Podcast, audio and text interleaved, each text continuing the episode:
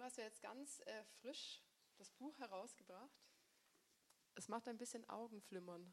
Aber das ist gerade gut. Ja? Das lernt man in der Farbenlehre. Äh, ja, genau, zu ähnliche Farben nicht beieinander oder eben doch. Das ist dann schon bei Albers. Und hier haben wir das Magenta mit dem fiesen Rot. Und das Gute ist, wenn man es ganz lang anschaut, hat man auch so ein Nachflimmern beim Draufgucken. Das macht es dann doppelt unangenehm, ja, weil es, es bleibt mehr, als man wahrhaben wollte. Das ist vielleicht auch äh, Motto vom Buch ein bisschen, ja, das sich so leicht anschauen lässt, so easy to look at, hard to define. Ähm, du hast eine Lesetour gestartet. Ich musste sehr schmunzeln ähm, über das Hashtag. Ähm, das ist, äh, wie war es nochmal? Dein Vater-Tour 2019. Genau, aber Vater mit Doppel-D geschrieben. Ja. Ähm, und du bist jetzt quasi bei mir hier in der Debütreihe auch die erste Autorin, die so ähm, präsent ist in den, in den Medien und gerade in Social Media. Weil oft ist ja so, bestätigen die jungen Menschen tatsächlich die Antiklischees, die sind dann doch zurückgezogen in ihrem Kämmerchen und sind maximal per E-Mail erreichbar. Drei Wochen Delay, wenn man dann was anfragt und dann ist die Veranstaltung schon gewesen. Man denkt, gut, dass wir vorher drüber gesprochen haben. Und du sofort auf allen Medienkanälen, bam, da ist sie. Und das fand ich eben toll, dass du einerseits so eine unsexy Sache wie ein Buchschreiben angegangen bist, aber es gleichzeitig wahnsinnig sexy vermarktest. Also, weil wenn Sie jetzt äh, sich nicht vorbereitet haben für heute, was ich sehr lobe, denn ich finde, wenn man sich auf eine Lesung vorbereitet, dann nimmt man sich selber etwas, aber das Nachbereiten ist immer gut.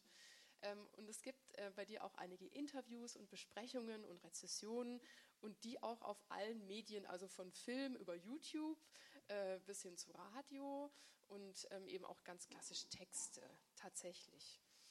Am besten hat mir gefallen FM4. Also muss man wissen, für Nicht-Eingeschworene, FM4 ist wahrscheinlich der coolste Radiosender, den es in Österreich gibt. Der Welt. Ah. Ja, ich dachte mal, Österreich sei die Welt. KK, war das je beendet? Na gut. Ähm, also ich bin aus Oberschwaben und in Oberschwaben konnte man auf der einen Seite der Stadt, in der ich wohnte, vom Hügel aus auch FM4 empfangen. Das war sehr cool. Auf der anderen Seite nicht. und ich habe sogar noch Tapes in meinem Auto äh, mit Aufnahmen von FM4 Radiosendungen. Und dann hast du aber geschrieben, dass quasi, wenn du jetzt dein, dein altes Ich mit 14 treffen würdest, es ein bisschen uncool sei, dass du zwar einerseits auf FM4 kämst, aber eben nicht mit einem Hip-Hop-Album, sondern mit einer Buchrezession. Erzähl uns mehr vom Hip-Hop. Äh, dazu dann mehr im nächsten Buch vielleicht. Zur nicht begonnenen Karriere. Äh, ja, begonnen wurde sie schon so mit Aha. 14.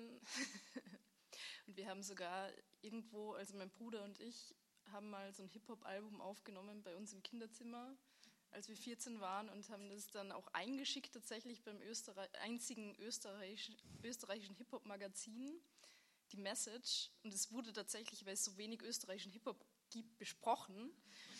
Und ich weiß noch, ich erinnere mich noch sehr an den Satz, so, wenn, wenn der Name Kinderzimmer Productions nicht schon vergeben wäre, wäre Ach, das cool. das perfekte Prädikat. Ja, super. Und hat es FM4 nicht geschafft, das Tape wieder auszugraben? Ich hoffe, dass niemand das jemals ja. schafft.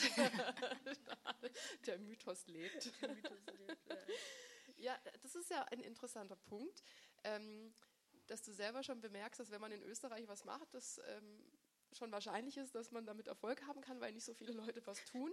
Warum dann Berlin?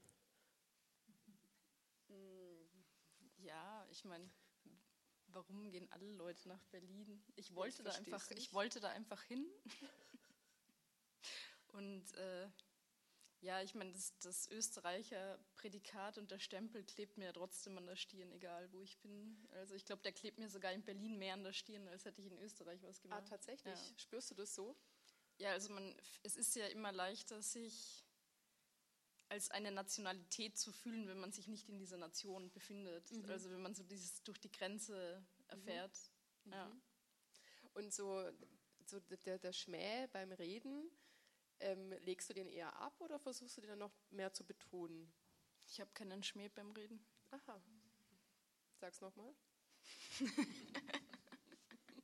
ich habe ihn schon gehört. Ja, das ähm, für mich Erstaunlichste ist ja, wie kriegt man das hin, mit einem Buch anzufangen?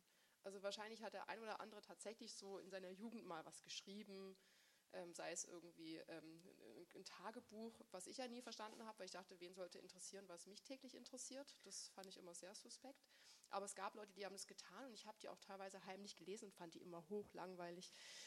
Ähm, spannender, ähm, so Sachen, die einem nie passiert wären, wenn man es hätte, also so fiktive Sachen fand ich stets lustiger. Aber obwohl ich denke, dass ich hochschreibbegabt bin, habe ich dennoch nie ein Buch geschrieben. ähm, wie hast du dich da ähm, dazu, wie kam es da überhaupt dazu? Ist es so ein lang gehegter Traum unter dem Hip-Hop-Tape? Oder war das dann eher die Verzweiflung, dass kein Albumsantrag ja. kam? Ja. So. Ähm, hört man mich eigentlich, wenn ich in diesem Abstand rede? Ja. Ähm, bei mir war das eigentlich immer so, ich habe halt Literaturwissenschaft studiert und da ist man ja immer eher am Analysieren. Aber natürlich denkt man vielleicht irgendwann eines Tages werde ich ein Buch schreiben. Und ich habe das, ich habe vorher journalistisch gearbeitet und habe eigentlich nicht richtig literarisch gearbeitet. Ähm, und bei mir war das tatsächlich so, ich habe dann in, glaube 2014, 2015 in Erlangen den Master gemacht in Literaturwissenschaft. Und ich erinnere mich noch sehr genau, dass ich ähm, beim Kopieren stand in der V Erlangen und ähm, äh, ein, ein Plakat für die Bayerische Akademie des Schreibens, also so eine Studentenschreibwerkstatt sah. Und ich habe mir wirklich in dem Moment gedacht, okay, vielleicht ist das jetzt der Moment, wo ich das nochmal versuchen könnte mit diesem Buch. Mhm. Und äh, ich habe, das war tatsächlich so diese einzige Bewerbung, die ich dann, das war meine erste Bewerbung und wenn ich da nicht genommen worden wäre, hätte ich wahrscheinlich auch nicht geschrieben. Und ich bin halt sofort aufgenommen worden. Das ist also ist eine Schreibwerkstatt, die das Literaturhaus München macht, die es nicht kennen. Ähm, und es wird eben für Studenten gemacht, aber eben auch für etablierte Autoren, die begleiten einen dann bei Kurzgeschichten oder Romanen. Und ich war eben in dieser Studentenakademie. Und äh, es war dort eigentlich ziemlich nahtlos, dass ich gleich mit diesem Text anfing. Also, dass ich einfach diese Stimme entwickelt habe und ich habe sehr schnell Feedback bekommen, dass die interessant ist. Mhm. Und dann habe ich äh, praktisch so durch so Dialoge, so eine Studie be begonnen, dieser Stimme, und daraus, dadurch hat sich dieser Text entwickelt. Kann man sich das dann auch so vorstellen, ähm, dass man da eben betreut wird, dass du da eben regelmäßig anwesend warst, Texte vorgelegt hast und dann sind da einfach Profis, die sagen, ah, das ist eine gute Idee, mach da weiter oder ist es so ein betreutes Schreiben sozusagen? Ja, also die Studentenakademie ist eigentlich immer so aufgebaut, dass man zwei Mentorinnen hat. Mhm. Ähm, und das ist immer ein Lektor, Lektorin und äh, Schreibender. Und in meinem Fall war das Matthias Göritz ähm, und als Autor und Sandra Heinrizi von Kiwi ähm, als Lektorin. Mhm. Und man hat einfach über ein Jahr verteilt, glaube ich, vier Termine und ähm, muss dann immer vorlegen und bekommt dann Vorgaben bis zum nächsten Mal. Und man ist, das ist dann so eine Gruppe von zehn Leuten und ähm, je nachdem hört man dann, okay, überlegt euch bis zum nächsten Mal, versucht zehn Seiten zu schreiben oder überlegt euch bis zum nächsten Mal ein potenzielles Ende und dann bespricht man das auch in der Gruppe. Mhm. Und äh, genau, also für mich war das definitiv, äh, bin, also hätte ich diese Akademie nicht gemacht, hätte ich auch mit dem Buch nicht angefangen. Ja. Wie lange hast du dann insgesamt fürs ganze Buch gebraucht?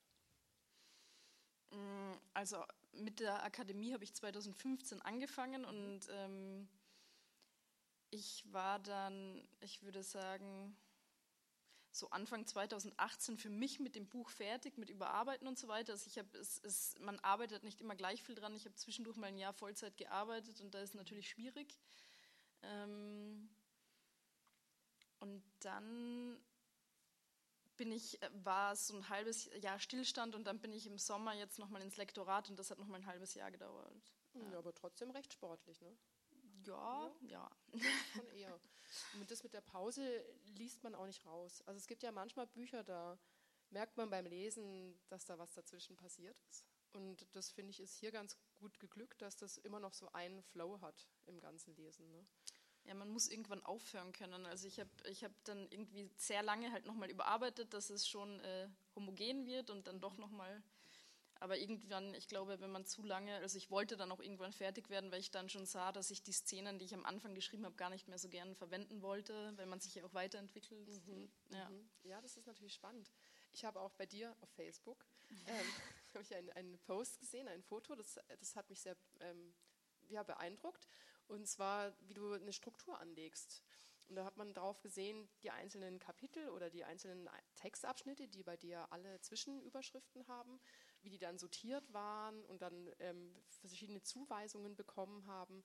Also kann man sich das tatsächlich quasi wie so ein Lego-Bausystem bei dir vorstellen. Hast du die Texte unabhängig voneinander geschrieben, die wie so Kurzgeschichten fast sind und dann zusammengefügt oder ist das tatsächlich linear geschrieben?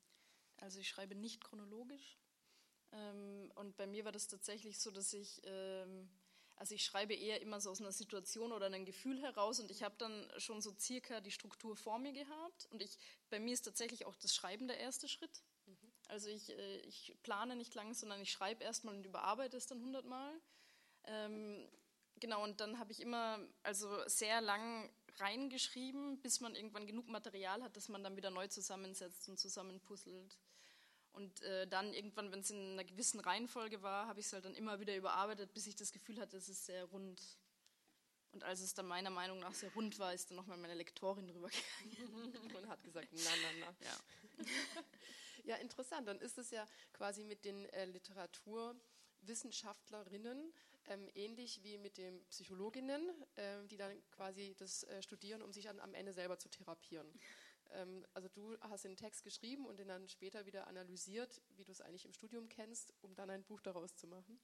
Gnadenlos, aber effizient, oder? Man verzeiht ihr auch heute das wenige Sprechen, weil sie hat ein bisschen Stimmverlust erlitten du hast da unten eine ganze, ja. ein Bataillon mitgebracht an Ipalat und Lutschtabletten und so. Ähm, deshalb sind wir da gnädig. wir interpretieren das Nicken. Ähm, das Buch ist eigentlich in drei große Abteilungen ähm, aufgegliedert und es ist jetzt nicht überraschend, das Buch heißt eben Vater Unser und natürlich ist die ähm, Verknüpfung zur katholischen Kirche nicht unweit. Und dann haben wir eben das Kapitel der Vater, der Sohn und der Heilige Geist. Und trotzdem ist es auf eine gewisse Art sehr unchristlich. Vielleicht schon so viel dazu. Ähm, dann würde ich aber sagen, wir, wir springen gleich hinein ins Buch. Ich bin auch hier beeindruckt. Du bist die Erste, die nicht aus ihrem Buch liest. Ja, also ich habe hier schon Leute gehabt mit total zerfleddernden Dingern, wo so 300 Lesezeichen drin waren und Marker in vier Farben, wo ich mir denke, wie weiß derjenige noch, wo er lesen muss? Erstaunlich. Aber du hast es jetzt so ausgedruckt mit dabei. Hat das einen bestimmten Grund?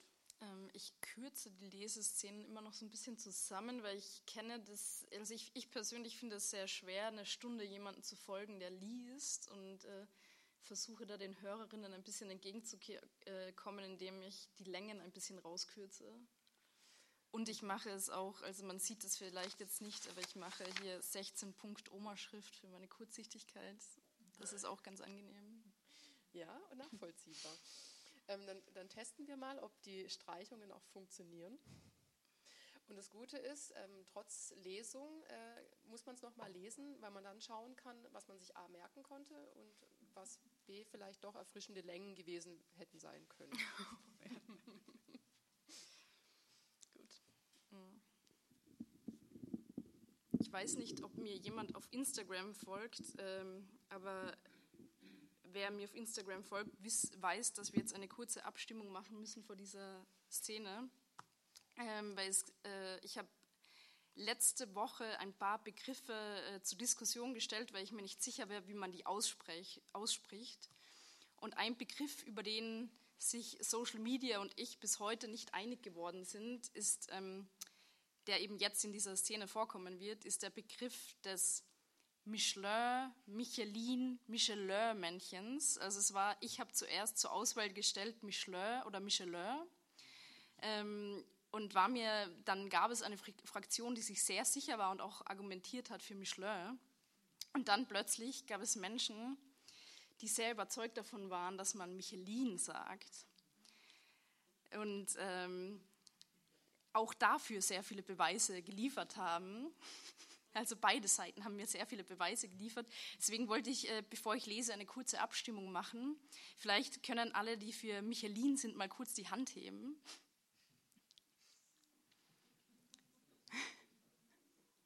Michelin. Oh, oh, oh, oh. oh Enthaltungen. Enthaltungen. Gibt es Enthal ja, bitte? Gibt es alternative Vorschläge? Michel? Ja. Michelin? Michelin? Mit Sternchen. Okay, was, was waren noch für Vorschläge? Ja, Michelin, gegen Michelin hat sich die Social Media. Michelin? Also dazu bin ich nicht fähig. Ich bin entweder zu Michelin fähig oder zu Michelin. Also in Karlsruhe war es sehr eindeutig Michelin und die Menschen haben das Michelin sehr ver verpönt. Dann müssen wir Michelin nehmen wahrscheinlich, ja. Okay. Also. Oder gibt es den Kosennamen? Das M-Männchen? Das M-Männchen vielleicht. Ich werd, vielleicht entscheide ich es spontan. Aber zumindest wird es keine Empörung geben, denn ihr hattet Mitspracherecht. Ja, genau so. Publikum, das an die Nase rümpft und die Augen rollt. Gott, die Autorin schreibt sie ein Buch und weiß nicht, wie man es ausspricht. so, jetzt haben wir ja mit dir einen kleinen Ausflug gemacht ins Buch. Und das ist jetzt auch gar nicht der Reihenfolge nach gewesen, wie man es jetzt lesen würde. Ähm, denn wenn, wenn Sie da den, den Klappentext gelesen haben, die Geschichte ist ja die, dass es eben dieses Geschwisterpärchen gibt, die Eva und den Bernhard.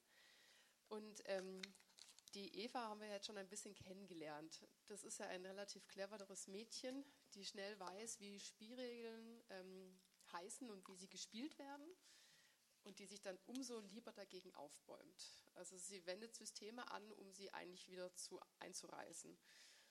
Und am Anfang des Buches, das, also was wir auch gehört haben, diese Fahrt, ähm, sie behauptet ja ähm, ganz arg was Schlimmes getan zu haben und wird daraufhin auch eingewiesen, und zwar in die gleiche Klinik, in der ihr Bruder bereits ist.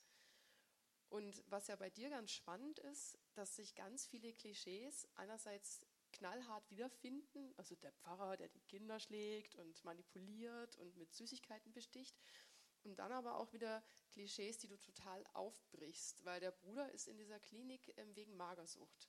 Und das ist ja bei Mädchen ein bekanntes Thema und hm, auf der Jungsseite immer noch ein Tabuthema. Und das ist eben ganz spannend, dass der ähm, Bruder eben dort ist und quasi nur noch Haut und Knochen ist, als sie ihn dort trifft. Und diese, diese Anti-Klischees und Klischees, die ziehen sich ja schon wie so ein roter Faden durch dein Buch.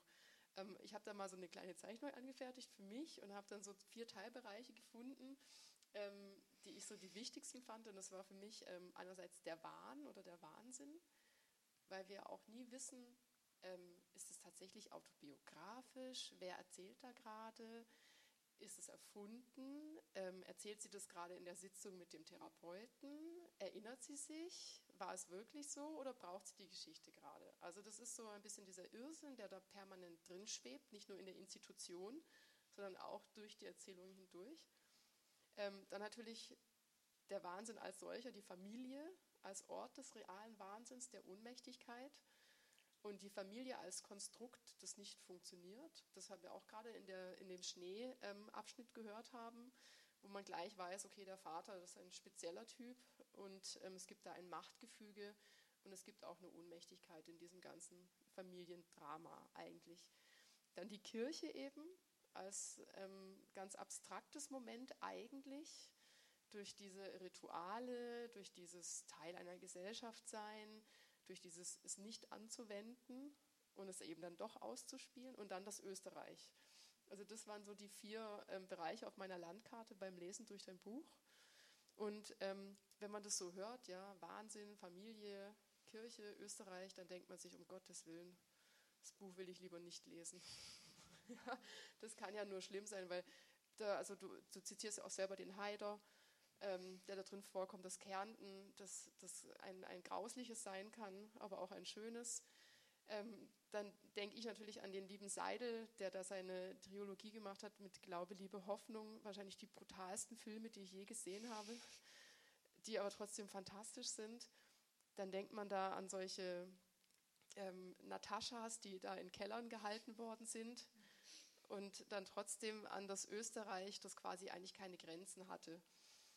Und das ist ja schon eine krude Mischung und du kriegst es aber, finde ich, hin, durch deinen Humor uns quasi nicht permanent gegen eine Wand laufen zu lassen. Also ich habe auch gemerkt, das Publikum hat an den richtigen Stellen gelacht. Lob meinerseits. Ja, weil das ist ja auch eine sehr bildhafte Sprache. Also allein, okay, der stolpert Und dann sieht er aus wie ein Mensch gewordener Blutfleck da, also in dem, in der, in dem Schnee. Ähm, und dein Humor ist aber auch ein ganz grausamer eigentlich. Ja. Wir haben jetzt noch nicht die Kapitel gehört ähm, in der Klinik, denn da gibt es ähm, den Bruder, dieses äh, zarte Gräslein, und dann gibt es eben Dumbo, die Verbündete des Bruders. Und ähm, in dem Moment ist mir auch bewusst geworden, wie, wie manipulativ du die Sprache verwendest in deinem Schreiben. Denn in der Sekunde, in dem so ein Wort real wird, also geschrieben oder gesprochen, bringt es auch die Realität mit sich. Also in der Sekunde, in der du diese Person eben nicht als eine kräftige junge Frau beschreibst, sondern sagst, das ist Dumbo, wird sie zu Dumbo. Und das Gemeine ist, äh, wir als Leser sind Mittäter. Weil ich lese diesen Text und ich lese Dumbo und ich denke mir, das ist ja unerhört. Wie kann man ein dickes Mädchen Dumbo nennen? Diese Autorin. Und dann denke ich mir, naja, aber ich muss auch fast schon schmunzeln, wenn ich mir jetzt vorstelle, wie Dumbo über diese Wiese läuft und schwitzt. Und dann schäme ich mich gleichzeitig dafür, dass ich darüber gelacht habe. Und das fand ich das Bemerkenswerte an deinem Buch, dass du es schaffst, ähm, quasi den Leser, der ja eigentlich immer nur der Außenstehende ist, wie vielleicht auch die Protagonistin sich selber empfindet in diesem ganzen Erzählmoment, da sie ja weiß, was geschieht, sich bewusst in diese Klinik einbringt, um ihren Bruder da zu treffen und zu retten, um dann das Familiendrama aufzulösen, ist auch der Leser quasi ein, ein wissender Beobachter, der aber irgendwann vielleicht doch an der Nase herumgeführt wird. Ähm, war das auch Teil deiner Schreibstrategie? Ähm, ja, es ist mir eigentlich, die Leerstelle ist mir schon sehr wichtig und ähm, ich glaube, es ist äh, schon so ein Buch, äh, wo ich äh, mir sehr wünsche, dass die Lesenden Verantwortung übernehmen. Und gerade das, was du eingangs auch gesagt hast, mit welche Klischees sind denn da? Ich glaube, man darf sich da sehr gerne auch fragen, welche, welche Klischees sehe ich denn in meinem Kopf? Also was passiert da wirklich und was steht da wirklich? Und was will ich vielleicht glauben im Kontext von, okay, ähm, also diese, diese Eva erzählt ja wahnsinnig viele Lügen, mhm. die auch als solche, solche, gekennzeichnet sind. Und ich finde es bemerkenswert, ähm, wie, wie viele Leute zum Beispiel sofort nach 40 Seiten unbedingt an einen Kindsmissbrauch glauben wollen. Weil jetzt einfach so diese Denkmuster bestätigt von, es wird jetzt, ich will unbedingt wissen, warum die so gestört sind. Das ist jetzt ein, ein das wäre da die willkommene Ausrede. Mhm. Und dann geht es auch noch um die katholische Kirche mhm. Jackpot. Ja, genau. Und ich glaube, man darf da irgendwie, also das, ich würde mir sehr wünschen, dass äh, die Lesenden da ähm, sehr genau schauen, was da ist und schauen, was wirklich im Text stehen und dann die, die, die Leerstellen dementsprechend auffüllen. Also es ist an sich ist es ja die Erzählung so ein klassischer unzuverlässiger Erzähler, wo man auch gern so ein bisschen Detektivarbeit leisten darf. Aber ich kann halt versprechen, dass da auch ähm, tatsächlich der Plot drinnen steht und ein Ende drin steht. Also es ist nicht nur wir. Mhm. Ja. Ja, das ist, das ist mir tatsächlich sehr erfreut aufgefallen beim Lesen. Und auch ähm, deine Art des Schreibens, also du bist jemand, der sehr darauf achtet, ähm, ob das weiblich oder männlich wird und spielst da auch ähm, mit Beschreibungen. Also auch am Anfang gibt es ein, eine Pflegerin oder eine Krankenschwester und dann ist es die männliche Version. Da hast du eine tolle Variante gewählt, aus diesem Dilemmata herauszukommen. Wie beschreibt man jetzt einen männlichen Pfleger? Oder eine männliche Krankenschwester. Das ist ja also gerade in der täglichen Debatte, also gerade in Deutschland haben wir ja so clevere Politikerinnen, die sich da so ganz toll selbst positionieren. Ähm, ja, das clever war in Anführungsstrichen. Und das ist natürlich schon so eine Debatte, also ist das gesprochene Wort kontra dem geschriebenen. Und ähm, du kriegst es tatsächlich hin, dass es unglaublich elegant und ungezwungen wirkt weil oft diese, diese Problematik, wir hatten es vorhin schon mit diesem Sternchen, ähm, das kann man sich denken, das kann man vielleicht nach außen transportieren, aber das funktioniert im Lesefluss nicht. Und ähm, das ist aber schon was Wichtiges, oder? Diese mhm. Emanzipation der Sprache oder diese, diese Aneignung der neuen Sprache. Vielleicht noch ergänzend, was du jetzt noch äh, vergessen hast dazu zu sagen, ist die, die Lösung für die, die äh, männliche Krankenschwester ja. ist schwesterig. Genau. ähm, Genau, aber das äh, freut mich auch, dass du sagst, weil ich, äh, also das ist, ähm, das ist ja immer diese Differenz zwischen äh, Schreibender und Protagonistin, die da spricht, mhm. die ja überhaupt sich nichts um Political Correctness schert mhm. bei mir und ich mich als Schreibende ja sehr wohl. Mhm. Und ähm, ich bin Feministin und ähm, mir ist es eben wichtig, äh, Sprache nicht auf eine verletzende Weise zu verwenden. Aber trotzdem natürlich als Schreibende möchte ich auch die die, die Sprache nicht missbraucht sehen. Mhm. ähm, genau, und ich habe das einfach halt, ich habe mir schon sehr viel Gedanken darum gemacht, so, ähm, oder habe schon sehr darauf geachtet, so, okay, wie oft, wie oft ist jemand eine Ärztin oder, oder eine Pflegerin, also so, auf sowas habe ich sehr geachtet und habe eben geschaut, wo ich vielleicht nochmal einen anderen Begriff nehmen kann. Und äh, ja, es ist tatsächlich, es freut mich, dass du sagst und ähm, man sieht, man kann gendern, ohne die Sprache kaputt zu machen und ja. Ja, das funktioniert. Ähm, auch noch ein ganz aktuelles Bild, das wahrscheinlich ein Zufall ist, aber ich musste ein bisschen schmunzeln, dass in diesem Irrenhaus alle Jogginghosen tragen.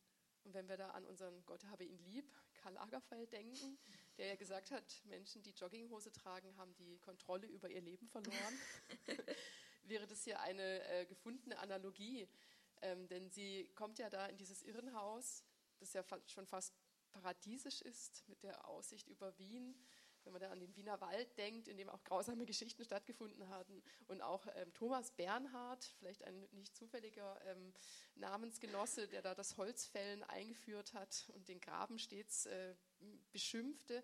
Und dann sind da diese, diese netten, quasi fast schon Soldaten, in ihren äh, Jogginganzügen und machen dann pädagogische Heilarbeit an Gartenbeeten. ähm, ja, diese, diese Uniform, die sie dort tragen, das ist dann schon auch ein ganz klares Statement, dieses Anderssein, auch nach außen hin, oder? Mm, ja, man bekommt halt, wenn man tatsächlich auf diese Anstalt bekommt, kommt, hat man die ersten Tage tatsächlich diese mintgrünen Jogginganzüge, die halt mhm. meiner Meinung nach wirklich aussehen. Ähm, es gibt auch diese Einweg, diese grünen Einwegpapiere, wenn man sich die Hände wäscht. Und ich habe wirklich das Gefühl, die müssen aus diesem Stoff genäht sein. Die sehen genauso aus. Und äh, ich habe ja, ich habe ja im Zuge meiner Recherche war ich ja ähm, in dieser Psychiatrie und habe da auch mit dem Chefarzt damals geredet und der hat mich auch einen ganzen Tag über diese Anstalt geführt. Und der hat halt gesagt, dass also er ist tatsächlich, also das ist heute so ein 70-jähriger Herr und auch er war, dessen Vater war aber auch schon der Chef dieser Anstalt, oh. Österreich. Und, äh, und er hat halt erzählt, dass, dass damals es auch schon so war, dass die so ganz spezielle, schwere Schuhe hatten, die auch besonders, also das war so ein, ein ein sehr schwerer Anzug und sie hatten auch so schwere Schuhe und die haben so laut geklappert, dass wenn da einer ausgebrochen ist und am Stephansplatz rumgegangen ist, wussten alle gleich so, ja, der kommt von der Baumgartner Höhe. Also da hat wirklich die Kleidung schon ganz klar diese Funktion, sollte jemand wieder so in die Norm ausbrechen, ganz klar zu kennzeichnen, wer ist anders. Spannend. Ja, das wäre jetzt tatsächlich auch äh, meine nächste Frage gewesen zu deiner Recherche, ob du denn auch dort warst und ähm, inwieweit man da überhaupt einblicken darf, weil auch der Herr Dr. Korb, den du da in deinem Buch, ähm, das ist ja schon ein ätzender Typ einfach. ähm, hier gibt es ein, ein schönes Moment, wo du beschreibst, ähm, wie er sich in seinen Ohrensessel setzt und ähm, wie Eva sich vorstellt, sie müsse darin sitzen und den schon eingedrückten Hintern sozusagen ausfüllen müsste. Da musste ich so herzhaft lachen, weil das tatsächlich auch diese Pro Pragmatisierung in so einem Moment wieder zeigt, dass es so eine lebenslange Aneignung ist und dass dann auch die Frau Doktor an der Seite steht. In, in Wien und in Österreich ist es ja sofort so ein ganz wichtiges Moment, dieses Vererben und Einheiraten und das für immer besetzen. Und aber den, den du da interviewt hast, das, war das ein, ein netterer Typ als den, den wir im Buch kennenlernen, oder? Jetzt kannst du es ja verraten. Also ich muss dazu sagen, wir lernen den auch gleich in der nächsten Szene mal genauer kennen, mhm. Dr. Kopp. Und ich mag den. Also ich finde das nicht so einen ätzenden Typ eigentlich. ähm, aber tatsächlich bei der Recherche ist es ganz lustig. Ähm, ich habe festgestellt, seit ich als Autorin recherchiere, dass die Menschen einem alles erzählen. Also man kann, ich habe wirklich tatsächlich ins Blaue, also ich dachte auch so, hm, okay, wie macht man Recherche? Brauche ich irgendwie einen Journalistenausweis oder so? Und ich habe wirklich halt so gegoogelt und so, ja, Chefarzt, Baumgartner Höhe und angeschrieben und ich habe wirklich so geschrieben, ja, hallo, ich bin Angela, ich möchte ein Buch schreiben. Und man muss ja, es war ja, das war ja zwei Jahre vor Hansa, ne? Das ist ja wirklich so, ja, hallo, ich bin Angela. Und dann ähm, äh, darf ich mir die Anstalt anschauen? Und er so, ja sicher, ich nehme mir einen Tag frei. Und ähm, der hat mich da, glaube ich, so fünf Stunden drüber geführt und ich durfte in alle Stationen, er hat unter anderem mich auch in die forensische Station gebracht, wo halt dann auch die, äh, die Verbrecher tatsächlich drin sind. Mhm. Ähm, und äh, der hat mir alles auch beantwortet, der hat dann auch Teile gelesen und ihn habe ich dann so ganz praktische Fragen gestellt, weil ich hatte natürlich zwischendurch, nachdem ich halt nachdem die Geschichte aus meinen Charakteren und aus diesen Dialogen erstmal erwachsen ist, hatte ich dann schon die Angst, dass das sehr, sehr unrealistisch ist. Und, ähm, und ich hatte dann große Angst, als ich dann das, also ich habe das, ich war auf der Baumgartner Höhe eben in dieser Anstalt und ich habe aber auch die Figuren dann nochmal in Berlin zu einem Psychiater geschickt. Und ich hatte beides mal große Angst, dass beide sagen, ja, völlig unrealistisch, total unrealistisch. Und es war tatsächlich lustigerweise jedes Mal, dass die gesagt haben, ja, ja, das ist total realistisch. Also ich meine, ich glaube, so viel darf ich vorweg äh, sagen, dass es, dass es zu einem Ausbruch kommt. Und das war zum Beispiel für mich so ein Moment, wo ich mir gedacht habe, völlig unrealistisch, dass die da einfach ausbrechen und mit dem Auto abhauen so. Und äh, ich habe das dann diesem, diesem Psychiater lesen lassen und er hat gesagt, ach ja, nee, das, das ist völlig realistisch, aber dass die gemeinsam im gleichen Speisesaal sitzen, das können sie sich mal abschminken.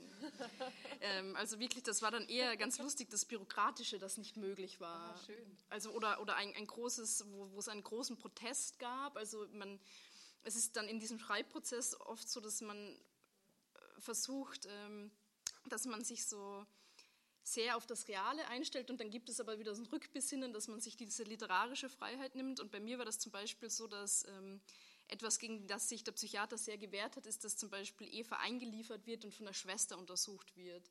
Und die würde aber immer von einer Ärztin oder von einem Arzt untersucht werden, bürok rein bürokratisch mhm. gesehen. Mhm. Und das war zum Beispiel etwas, das den Psychiater mega gestört hat. ja, aber ja, generell für die Recherche, ich kann Sollten Sie in Ihrem Leben irgendetwas erfahren wollen, gehen Sie einfach hin und sagen, ich bin Autor. Die Menschen werden Ihnen alles erzählen.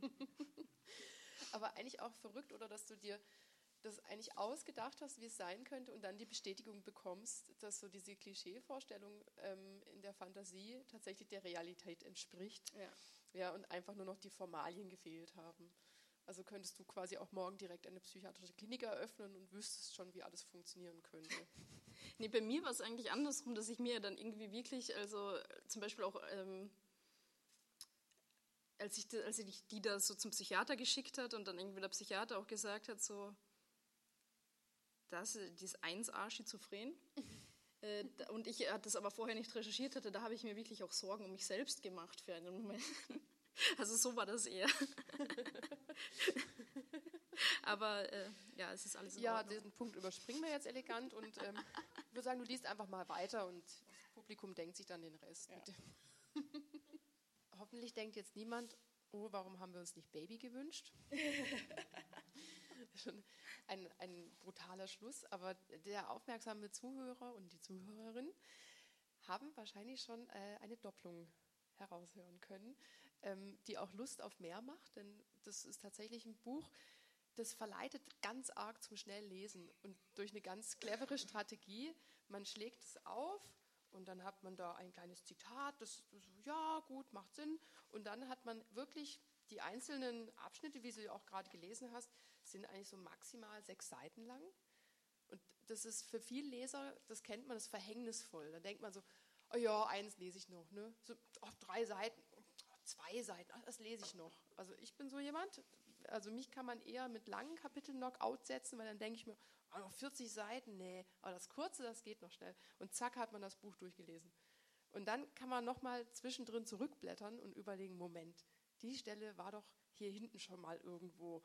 Und auf einmal wird ähm, das erst so klar scheinende viel unklarer. Und vielleicht lassen wir es auch dabei, weil wir haben ja Lust, dass die anderen das auch lesen und sich darin ein bisschen verlieren oder auch wiederfinden. Äh, das je nach Neigung. Also ne, eine gute Psychoanalyse funktioniert ja auch erst dann, wenn man die Distanz zu sich selber einnehmen kann. Und ähm, als guter Analytiker würde man dann jetzt sagen, so, dann ist die Stunde jetzt aber auch schon vorbei. Ne? Immer dann, wenn es spannend wird. Man denkt, jetzt noch eine Frage. Nee, aber so sind wir nicht. Wir, also, wenn jetzt jemand noch eine Frage hätte, würdest du sie noch räuspernd beantworten, oder? Traut sich noch jemand? Das ist so gemein. Man hofft immer, hoffentlich muss ich heute keine Frage stellen. Das Schöne ist ja, dass man dich auch über Instagram und über Facebook erreicht. Das heißt, ähm, wenn jetzt jemand noch die brennende Frage dann unter den ähm, Nägeln rot herausschimmert, dann kann er sie dir einfach tippen und du wirst schnell antworten. Also ist ein schneller ähm, Social Media User. Das ähm, muss ich bestätigen. Du hast bestimmt so eine High Rate oben, so yeah, schnelle Kommunikation plus. Ich kriege immer Hinweise, antworte schneller auf Anfragen. Ich denke mir so, oh nein, noch schneller. Ich habe äh, die Woche tatsächlich irgendwann so einen Hinweis bekommen, so antworte jetzt auf diese Nachricht, um die hervorragende Quote beizubehalten. Was ja doch so psychologisch ein ganz harter Trigger ist. Ja, ja. ja, clever, oder? Ja, ja also deine äh, quasi Systeme, die du in deinem Buch aufdeckst oder auch verschleierst, die finden sich im Realen stärker wieder, als einem lieb ist. ja, wunderbar. Danke, dass du äh, zu uns gekommen bist. Das war erst äh, Station Nummer zwei der Lesetour. Also wer jetzt schon Blut geleckt hat, der kann ihr hinterherreisen. ähm, wo wird dein nächster Termin sein? Ähm, ich bin ähm, am Dienstag im LCB, also im Literarischen Kolloquium Berlin am Wannsee. Berlin. Berlin. Und ähm, am Mittwoch lese ich in der Galerie für zeitgenössische Kunst in Leipzig. Verrückt. Und am Donnerstag in der Moritzbastei in Leipzig. Ha. Eine Doppelung in Leipzig. Gibt zu denken. Aber ähm, wir wünschen dir gutes Durchhalten. Jetzt hast du ja ein paar Tage Zeit, die Stimme wieder zu schonen. Ähm, ich hoffe auch, dass sich dein eigenes Buch beim Lesen nicht abliest. Das ist ja vielleicht manchmal ein komisches Moment, es nochmal und nochmal zu lesen. Aber die Strategie, mit verschiedenen ähm, Kapiteln zu arbeiten, ist ja schon eine ganz gute. Also deshalb wünsche ich dir, dass dein Buch dir quasi am Herzen bleibt und äh, sich nicht wie ein pubertäres Etwas von dir entfernt über die Reise des Lesens. Mhm. Ähm, und den anderen die jetzt anwesend sind und es noch nicht haben, kann ich empfehlen, eins mitzunehmen. Du wärst auch zum Signieren noch da. Und ähm, dann vielen Dank fürs Kommen und fürs Neugierigsein und danke fürs Schreiben und hoffentlich auf mehr. danke.